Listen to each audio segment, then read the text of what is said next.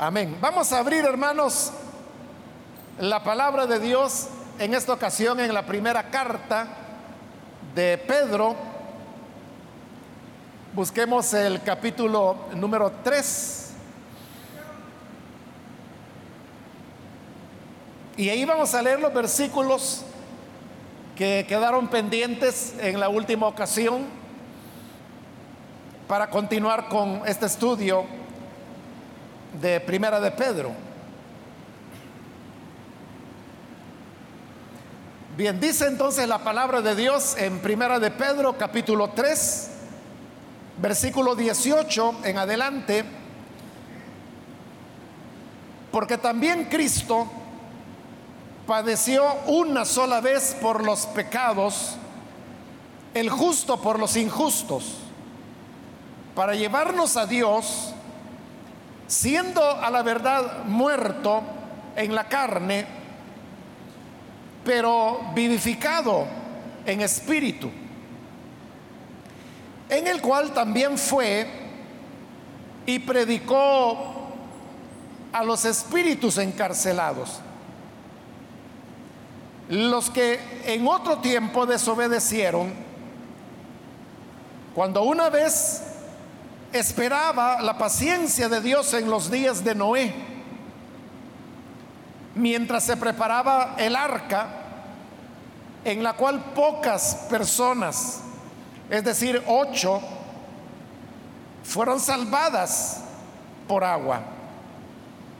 El bautismo que corresponde a esto ahora nos salva, no quitando la inmundicia de la carne, sino como la aspiración de una buena conciencia hacia Dios por la resurrección de Jesucristo, quien habiendo subido al cielo, está a la diestra de Dios y a él están sujetos ángeles, autoridades y potestades. Amén. Hasta ahí vamos a dejar la lectura. Pueden tomar sus asientos, por favor.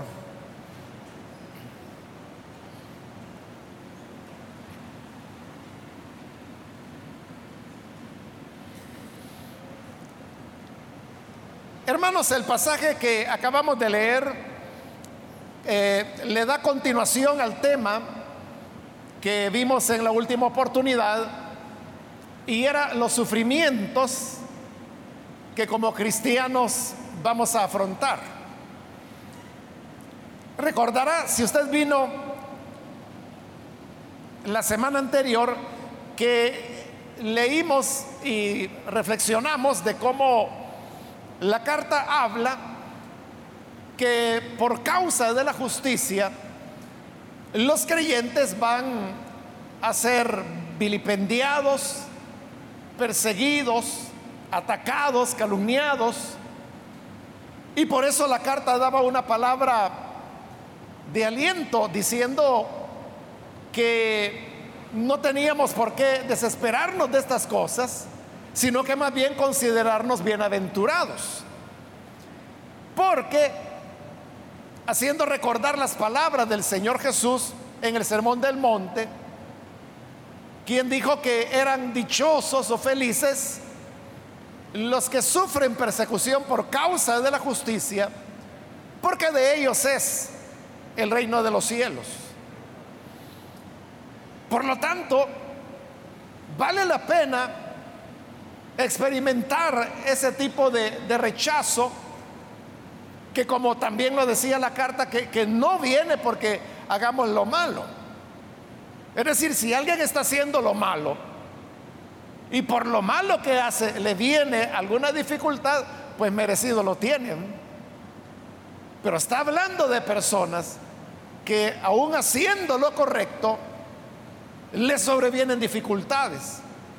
Entonces a estos que sufren, no por hacer el mal, sino que lo contrario, por hacer el bien, se les anima a que si esa es la voluntad de Dios, pues hay que afrontarla porque es la manera como vamos a alcanzar la bienaventuranza. Y para cerrar ese pensamiento, en los versículos que hemos leído nos habla de que esta experiencia de ser rechazado por hacer el bien es algo que el mismo Señor Jesús enfrentó.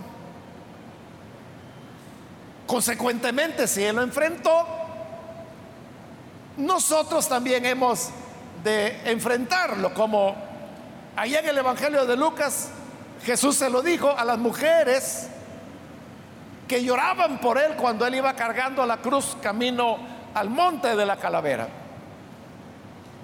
Él les dijo, si con el árbol verde hacen estas cosas, ¿de qué no van a hacer con el seco?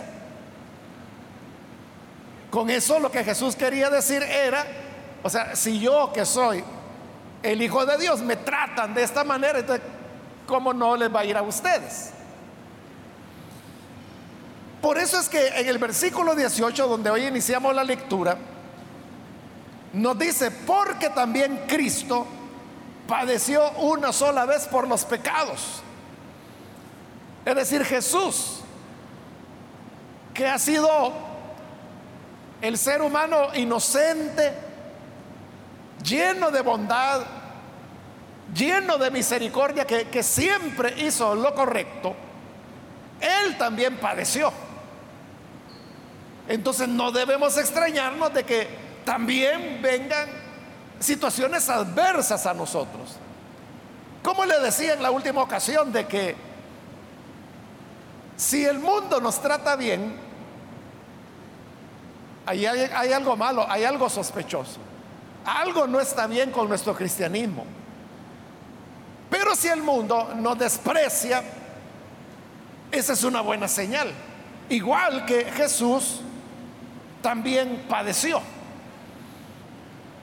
Pero la carta luego se extiende porque como ya tocó los padecimientos de Jesús, ahora se va a extender acerca del significado de esos padecimientos.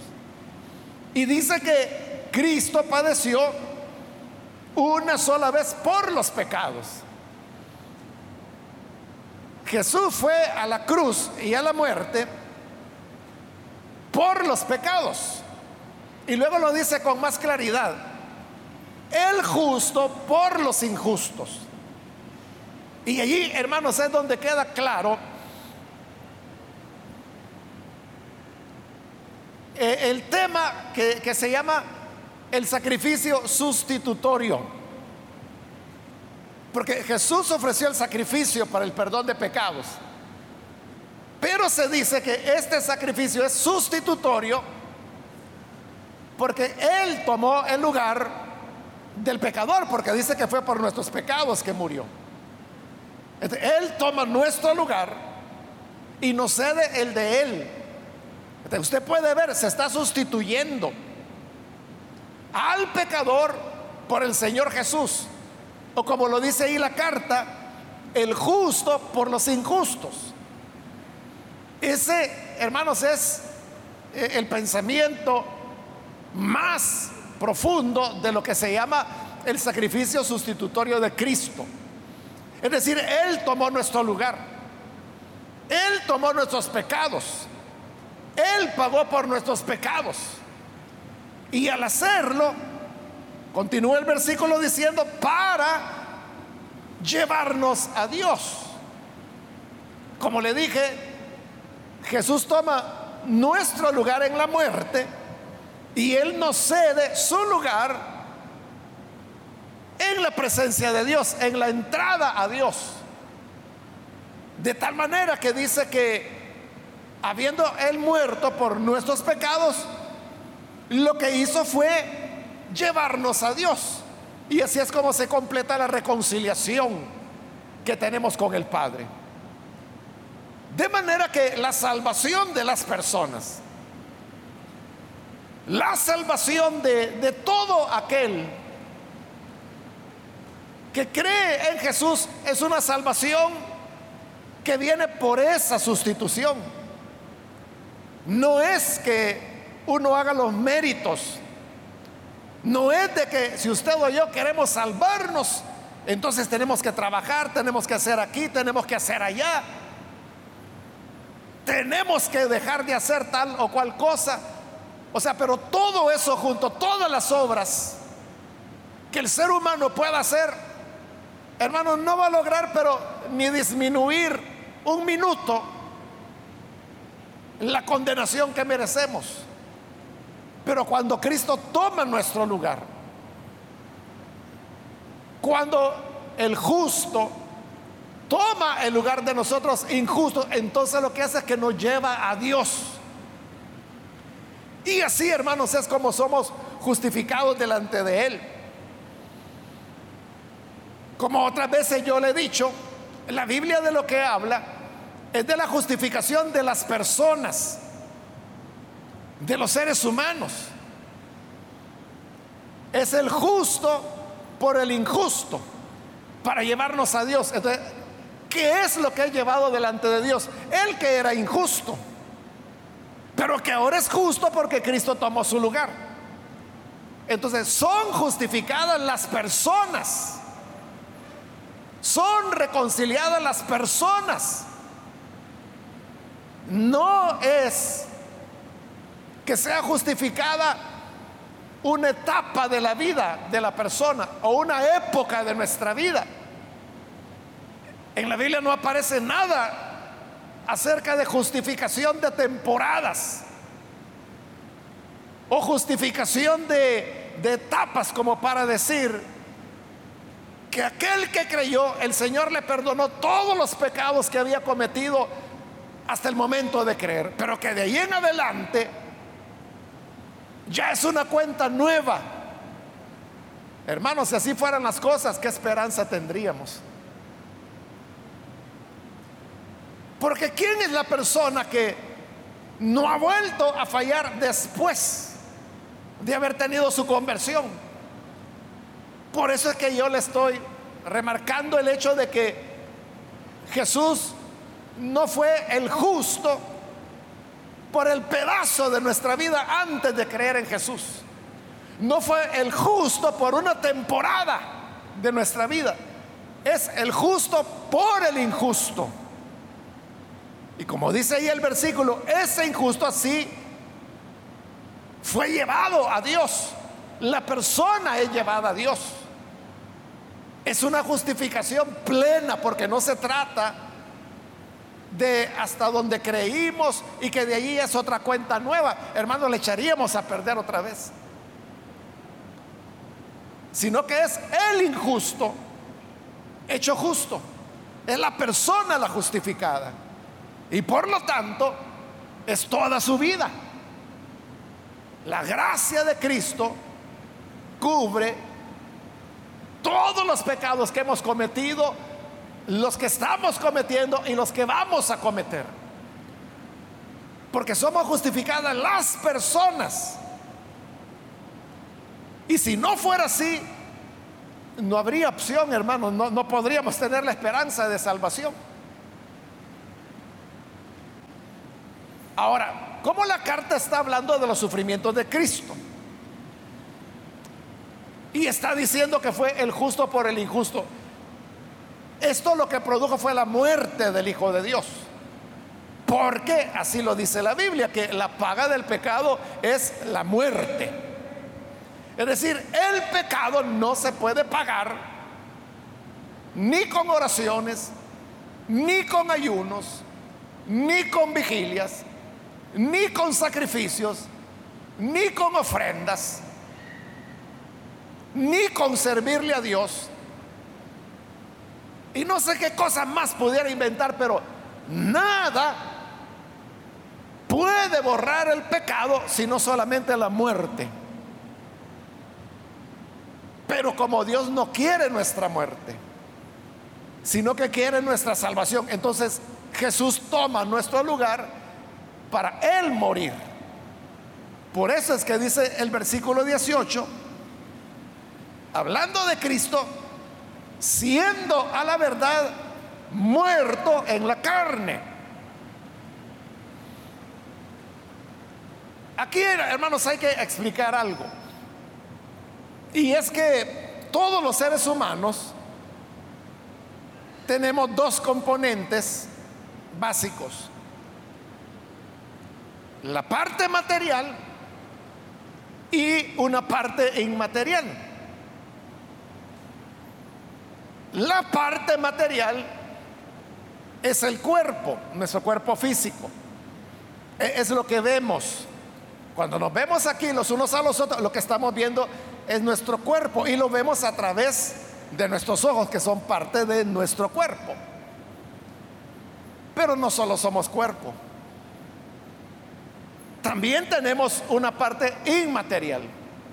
La parte inmaterial está formada por el alma, que es el yo de la persona, y por el espíritu, que es el que le da vida al cuerpo. Así estamos formados todos los seres humanos.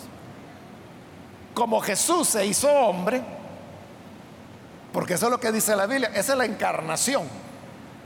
Cuando el Hijo de Dios se humaniza, se encarna, se hizo hombre.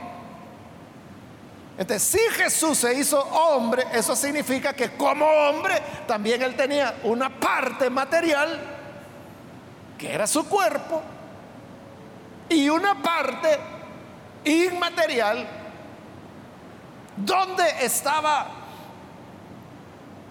el, yo de Jesús, como también en nuestra parte inmaterial está el yo.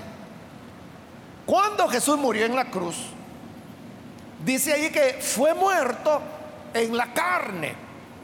Es decir, lo que murió fue su cuerpo, su carne, es decir, su materia física, que es exactamente lo que ocurre, hermanos, con la muerte de cualquier ser humano. Todos hemos perdido alguna persona, familiar, conocido, amigo. Cuando esa persona falleció, lo que murió fue su parte material, su cuerpo.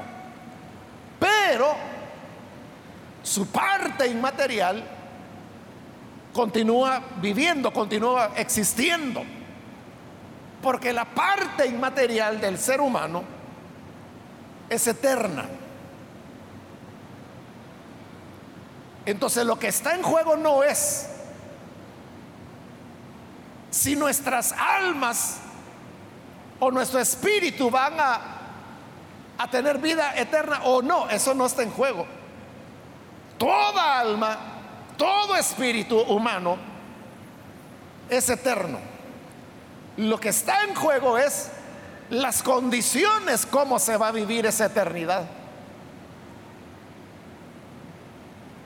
Que si la persona fue un creyente, tuvo fe en Jesús, entonces su inmaterialidad vivirá eternamente con el Señor. Siempre va a haber una resurrección. O sea, no vamos a estar separados, que nuestro cuerpo quedó en el sepulcro y se hizo polvo y nuestra alma es la que va a vivir la eternidad. esa es una separación temporal. Porque a la final trompeta, como lo dice primera de Tesalonicenses 4 y primera de Corintios 15, el Señor volverá y los muertos en Cristo resucitarán primero. Es decir, vamos a recobrar nuestro cuerpo. Solo que entonces ya va a ser un cuerpo de gloria o glorificado. Y así estaremos siempre con el Señor. En cambio, los que murieron rechazando a Jesús, rechazando sus enseñanzas, rechazando su ejemplo, también van a resucitar. Pero al resucitar van a recibir un cuerpo que estará diseñado para vivir lejos de Dios, destituidos de Dios. Eso es la esencia de lo que popularmente se llama el infierno. Porque hermanos, lo que le da sentido a la vida es lo que de Dios hay. Y estoy hablando de este mundo, de esta vida. En esta vida, hermanos, hay guerras, hay violencia, hay maltrato, hay maldad, etcétera. Pero aún siendo el mundo como es, todavía, hermanos, en este mundo vemos el reflejo de Dios. Lo vemos en que podemos respirar, en que podemos tener agua para beber. Lo vemos en los cielos estrellados. Lo vemos en el amanecer o en el atardecer de cada día. En las plantas, en los pájaros. En el hecho de relacionarnos los unos con los otros. En el hecho de que podemos comer. No sé si usted ha notado que una de las cosas que Jesús más hacía con sus discípulos era comer. Bueno, hasta resucitado. Allá en Juan capítulo 22, Jesús es el que cocina el desayuno. Cuando su discípulo llega, ya, ya, ya ha asado unos peces para comer. Es decir, aún resucitado, él anduvo comiendo con ellos. Entonces, eso de, comer, hermanos, y de, de, tener comunión, de platicar, de conocerse, de desarrollar cariño, de sentir compasión, o sea, todo eso es manifestación de, de la gracia de Dios. Cuando una persona muestra algún rasgo de bondad, ahí está Dios.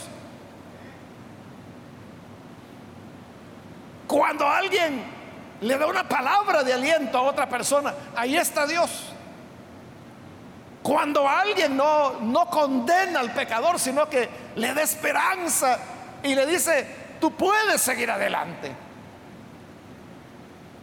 Ese Dios manifestándose, dando aliento a esa persona.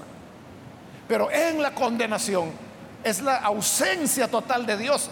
Ahí no hay luz, ahí no hay sonidos, Ahí no hay estrellas, ahí no hay luna, ahí no hay brisa, ahí no hay montañas, ahí no hay árboles, ahí no hay comida, no hay sonido, no hay bondad, no hay una mirada de aprecio o de cariño. Todo es crueldad, todo es oscuridad. Ese es el infierno, la ausencia total de Dios con sus cuerpos resucitados, los incrédulos vivirán por la eternidad, lejos de Dios, porque es así como decidieron vivir.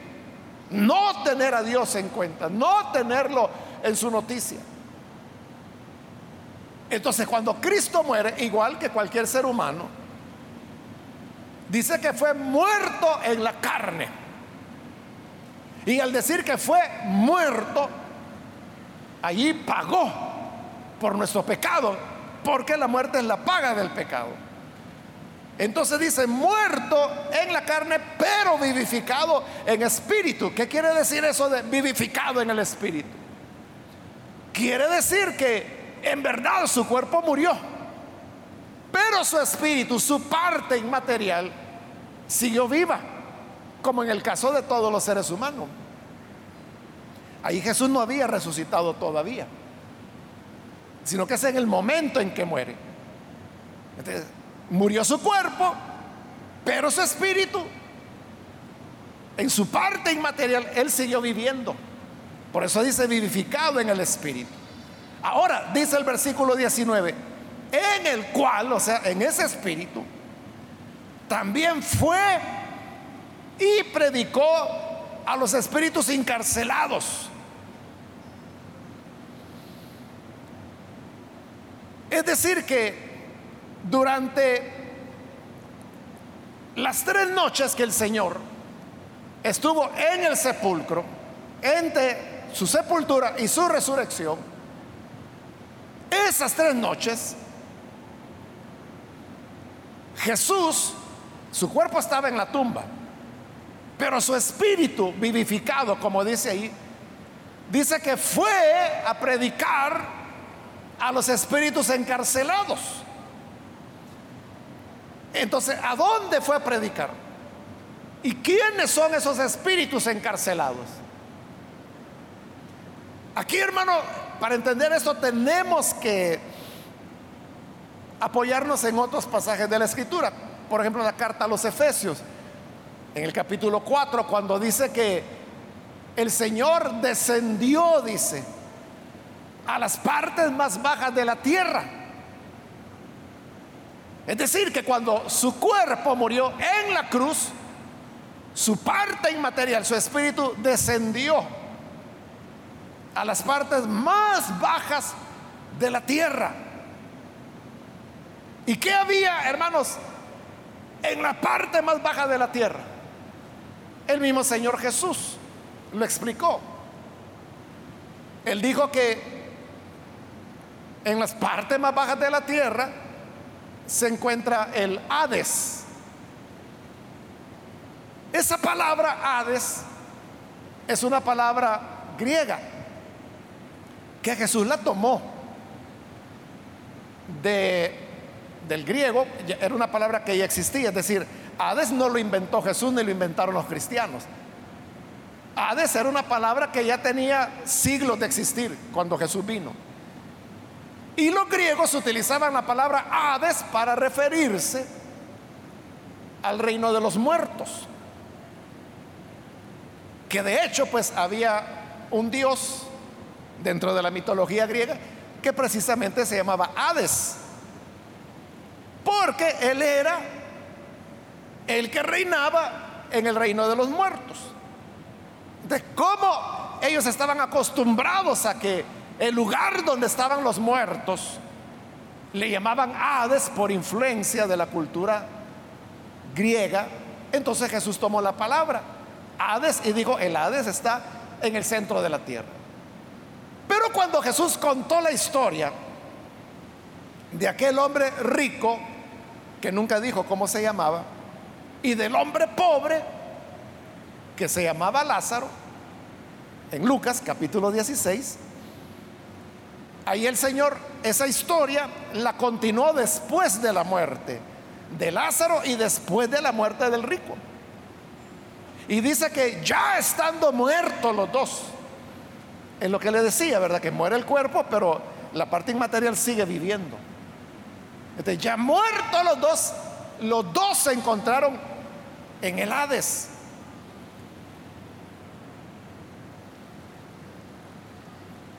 Cada uno en un lugar diferente. Lázaro, el pobre, había ido a parar a la parte de arriba que era un lugar donde estaban los justos, donde estaba Abraham y por eso Jesús le llamó a ese lugar el seno de Abraham, significa estar en el regazo de Abraham, en el abrazo de Abraham si usted quiere. Y en cambio en la parte de abajo donde fue a parar el rico, dice que ahí las personas estaban siendo atormentadas con fuego. Cuando Efesios dice que Jesús descendió a las partes más bajas de la tierra, significa que Él fue al Hades, igual que todas las almas de los hombres. Pero obviamente Jesús no llegó al tormento del fuego de, la parte de abajo, sino que llegó a la parte de arriba que era la zona de consuelo al lado de Abraham. Y eso concuerda con lo que está diciendo acá esta carta, cuando dice que habiendo muerto, él en espíritu, es decir, inmaterialmente, fue y predicó a los espíritus encarcelados. ¿Cuáles espíritus encarcelados? Esas personas que habían muerto de Jesús para atrás. Bueno, hasta Judas estaba ahí que, se acababa de ahorcar. Era nuevito llegando ahí, pero ahí estaba. Ahí también estaban, hermanos. Bueno, estaba el ladrón arrepentido que murió. En realidad Jesús llegó antes, porque recuerde que Jesús murió primero. Y luego el ladrón que había creído, tuvieron que romperle las piernas para que se muriera. Y a Jesús no se las rompieron porque ella había muerto. Entonces Jesús llegó antes. Pero poco después ahí iba el ladrón arrepentido. Porque recuerda, estando en vida, estando en la cruz, ¿qué le dijo el Señor? El ladrón, ya arrepentido, le suplicó y le dijo, Señor, acuérdate de mí cuando vengas en tu reino. Y Jesús le respondió, cuando venga en mi reino, ¿y por qué lo dejas para tan adelante? Hoy estarás conmigo en el paraíso. Y murió el Señor. El, ladrón lo vio morir. Y al morir, como dice aquí Pedro, el Señor descendió a predicar a los espíritus encarcelados. Y Efesios dice, descendió a las partes más bajas de la tierra, al Hades. Luego murió el ladrón y al morir baja también al seno de Abraham, al lugar de consuelo. Ahí estaba ya Jesús. Te lo dije, hoy estarías conmigo en el paraíso se reunieron de nuevo.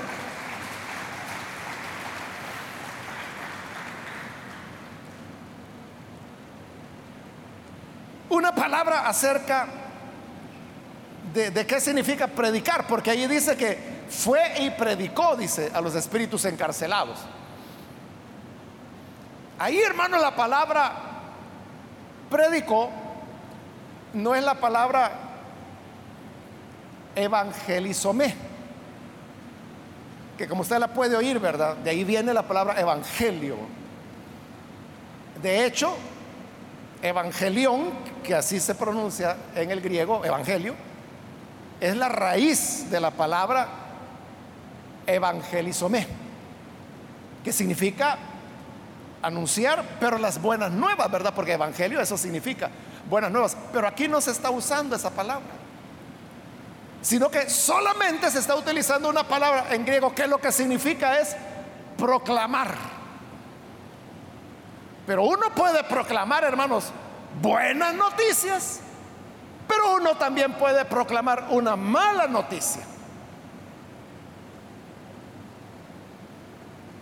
Cuando, por ejemplo, las empresas eléctricas anuncian, normalmente son los domingos, ¿verdad? Que habrá corte eléctrico de las 8 de la mañana hasta las 3 o 4 de la tarde, normalmente, porque van a hacer reparaciones no sé dónde.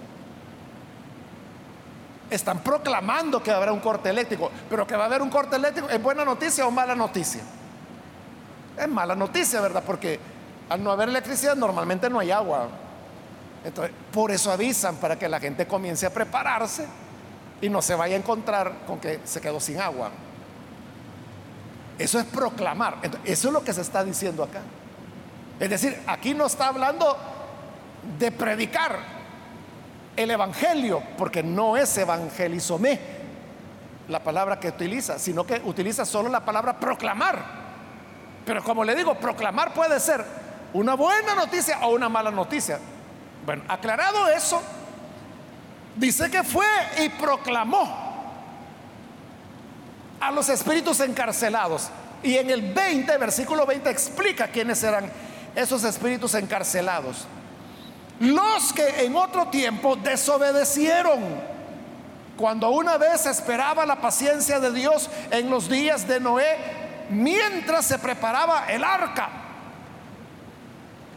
Está haciendo referencia, hermanos, a un hecho que había ocurrido miles de años antes. No se sabe, hermanos, cuándo ocurrió el diluvio. En la Biblia no hay suficiente información para poder decir o calcular cuándo fue el diluvio. Sí se puede calcular de Abraham para acá. por ejemplo, de Abraham a Cristo hubo 2450 años. De Abraham a Cristo. Pero el diluvio fue mucho antes de Abraham. ¿Cuánto antes? Eso es lo que no se sabe. Pero sí podemos decir que esto había ocurrido miles de años antes. ¿Y qué ocurrió en el diluvio? Lo que allí dice el versículo 20. Y es que cuando esperaba la paciencia de Dios, porque Dios ya había determinado que vendría el diluvio y que con el diluvio raería toda vida de sobre la faz de la tierra. Porque Dios vio que la maldad de los hombres era de continuo solamente al mal. Entonces Dios dijo, no, yo no voy a tolerar tanta maldad, tanta perversidad, lo voy a destruir. Entonces vino el diluvio. Pero el diluvio no vino de inmediato. Tomó tiempo. Bueno, algunos hermanos piensan que entre el anuncio del diluvio y el diluvio mismo hubo 120 años. Por el hecho de que la escritura dice de que Noé proclamó por 120 años. Esa es la paciencia de Dios, dice. O sea, Dios no los destruyó ya. Sino que vino Dios y dijo, bueno, les vamos a dar tiempo para que se arrepientan. Y no dio cinco años o diez años o veinte años, que para nosotros hubiera sido ya mucho, ¿verdad? Probablemente dio los 120 años. Entonces dice que estaba esperando la paciencia de Dios. Pero ¿qué ocurrió? Que los hombres, en lugar de aprovechar esa paciencia para arrepentirse, dice que lo que hicieron fue desobedecer. Rechazaron el mensaje de Noé, rechazaron entrar al arca. Pensaron que estaba loco. No, ella tenía más de 500 años de edad cuando el diluvio vino. Entonces era como un viejito loco, así lo veían. Mientras dice preparaba el arca. Ahora, significa hermanos eso de que en el Hades solamente están los que fueron ahogados por el diluvio. No, porque la referencia que se hace al diluvio es por una aplicación que la carta va a hacer con el tema del bautismo. En verdad, ahí estaban los que fueron muertos por su desobediencia en el diluvio, pero también los que habían muerto incrédulos antes del diluvio y los que habían muerto después del diluvio, como le digo, terminando con Judas, el hijo de perdición, como le llama la escritura. Se perdió. Jesús cuando oró le dijo, Padre, de todos los que me diste, ninguno perdí, excepto el hijo de perdición, Judas, porque así estaba predestinado. Pero de ahí, hermano, nadie, nadie que esté en las manos de Cristo se perderá jamás. Porque es lo que Jesús dijo, de los que me diste, no perdí ni uno. Así que si usted, hermana, o usted, hermano, está en las manos de Cristo, no se va a perder. Entonces, es, hermanos, a los incrédulos de todos los tiempos a los cuales el Señor proclamó. No evangelizó, ¿verdad? Sino que proclamó. Es decir, que esa predicación a los espíritus encarcelados que se menciona acá, no era evangelizomé, que significaría proclamar el evangelio para que las personas crean y se conviertan. No fue eso. Es decir, una vez la persona muerto, ya no hay otra oportunidad. Porque otros pasajes de la Biblia también así lo afirman. Por ejemplo, Hebreos dice, está establecidos a los hombres que mueran y después ¿Después qué? Otra oportunidad, dice. No, después de eso, el juicio. Al morir se acabó. esta predicación a los encarcelados no era una predicación para darles otra oportunidad, sino que solo era una proclamación de a qué ellos se habían revelado. En el caso de estos que murieron en el diluvio, ellos podían decir ahí en el lugar de tormento, pero mira Jesús, es que nosotros pensamos de que no estaba ya tan anciano, que estaba delirando, que estaba loco. Jamás imaginamos que un diluvio podría venir. Pero entonces Jesús proclamaba y decían, el arca que Noé construyó esa era una figura de la salvación en Cristo. Porque la madera con la cual el arca fue construida, la madera es en el Antiguo Testamento un símbolo de la humanidad. Entonces, era la humanidad de Cristo el barco en el cual se podían salvar.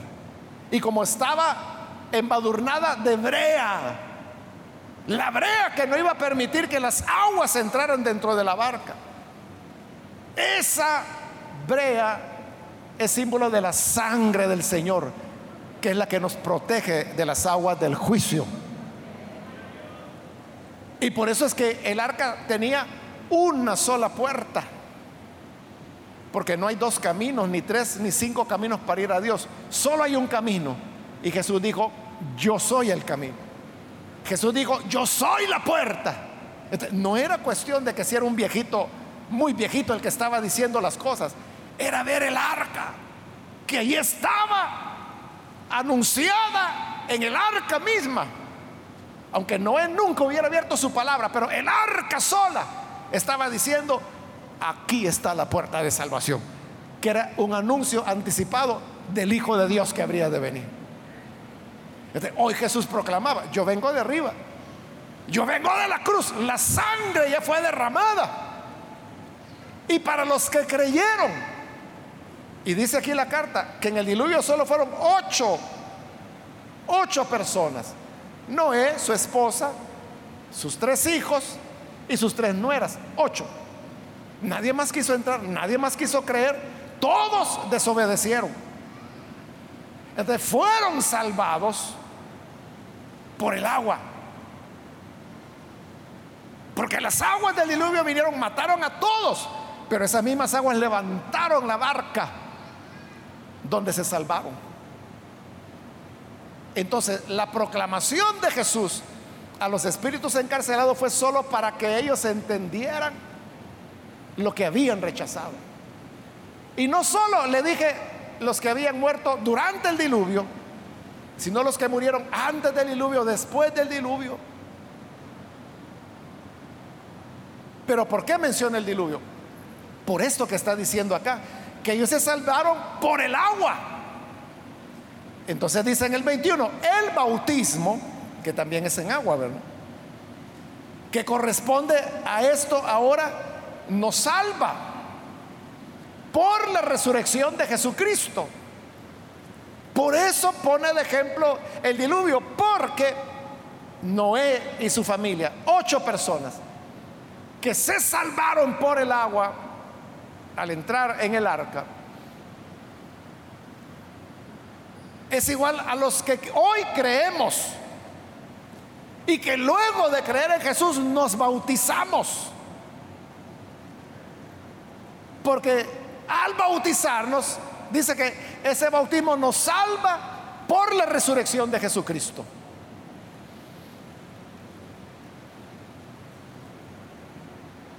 Porque eso es lo que representamos, ¿verdad?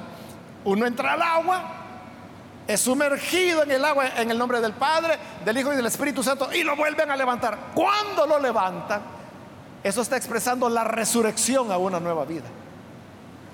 El bautismo nos salva por la resurrección de Cristo. Pero cuidado, cuidado, porque mire lo que la carta acaba de decir. El bautismo nos salva. Entre cualquiera puede decir, ah, la salvación está en el bautismo. Si no se bautiza, si no se bautiza, se condena. Y hay hermanos, religiones y sectas que así enseñan que la salvación está en el bautismo. Por eso es que cuando una persona está ahí agonizando, ven la manera, hermano, de, de bautizarla, aunque ese bautismo termine de darle el golpe fatal para morirse. Porque creen que es el bautismo el que salva. Por eso es que este versículo 21 Ahí tiene un paréntesis aclaratorio. Y como ha dicho, el bautismo que corresponde a esto ahora nos salva, pero aclara, no quitando las inmundicias de la carne. O sea, lo está dejando bien claro, ¿verdad? El bautismo no quita el pecado. Porque ahí dice, no quitando las inmundicias de la carne. Lo único que puede quitar el pecado lo dijimos hace un momento, es la sangre que el justo dio por los injustos. Pero ni toda el agua de los océanos, hermanos, podrá borrarnos los pecados. Como otras veces yo le he dicho a los hermanos que, que si el agua, hermano, borrara los pecados, hermano, yo agarrar una manguera y empezar a bañar a medio mundo, aunque se enojen, pero que sus pecados sean perdonados. Pero como no es el agua, uno puede, hermano, derramar una catarata de agua sobre una persona, pero eso no quita las inmundicias del pecado. Entonces, ¿por qué dice que salva? Dice como la aspiración de una buena conciencia hacia Dios. Porque el bautismo es algo ordenado por el Señor. El Señor dijo que todo el que creyera se bautizara. Entonces, ¿qué sucede con una persona que ha creído pero que no se ha bautizado? Que no tiene tranquilidad en su conciencia. Su interior, se recuerda la semana pasada, expliqué que era la conciencia, la voz interna. Entonces, le va a estar diciendo, pero mira, vos no has obedecido, tenés que bautizarte. Por eso, hermanos, es que cuando se celebra la cena del Señor, aquí en la iglesia, Usted habrá oído muchas veces que el pastor que está dirigiendo la cena del Señor dice, pueden participar de ella los que han creído en el Señor Jesús y se han bautizado en agua. Porque bautizarse en agua es un paso de obediencia, de manera que quien no se ha bautizado está en desobediencia a Dios. Y por lo tanto esa persona no va a tener tranquilidad. Cuando se bautiza, entonces ya la persona tiene una conciencia tranquila. Entonces dice, esa es la aspiración de una buena conciencia que me dice, bueno, yo ya hice lo que Dios quiere, ya estoy tranquilo. esa tranquilidad de conciencia, es la que está llamando salvación. O sea, no está diciendo que el bautismo nos salva o el bautismo perdona pecado. No, lo que está diciendo es, el bautismo nos da tranquilidad de que obedecimos a Dios y eso nos da una aspiración de salvación, tranquilo ya. Y como tocó el tema de la resurrección de Jesucristo, o sea, aquí está cerrando ya, ¿verdad? Porque todo esto comenzó con la muerte de Jesús y su descenso a los espíritus encarcelados. Pero como dice que nos salva por la resurrección de Jesucristo. Versículo 22, quien habiendo subido al cielo está a la diestra de Dios y a él están sujetos ángeles, autoridades y potestades.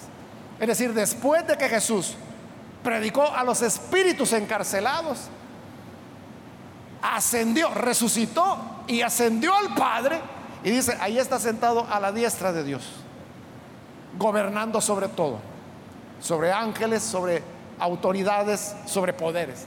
Arriba de todo está Jesús. Y esto también lo complementa Efesios 4, porque ahí dice que habiendo descendido, dice, a los lugares más bajos, ascendió a lo alto, a la presencia de Dios, y dice, llevando cautiva la cautividad, es decir, que a los cautivos se lo llevó. ¿Cuáles cautivos? Abraham, Lázaro, Noé, David, Daniel, Jeremías, o sea, todos los justos del Antiguo Testamento que eran cautivos allá en el Hades, el Señor se lo llevó a la presencia del Padre. Por eso es que hoy el que muere en Cristo ya no va al Hades, el que muere en Cristo los que van al Hades son los incrédulos. Los que, igual que en el, en el diluvio, desobedecen a la paciencia de Dios. Pero para los que hemos creído, ahora ya no vamos al Hades, sino que morimos y vamos directamente a la presencia del Señor. Por eso es que Pablo decía, ausente del cuerpo, presente con Cristo.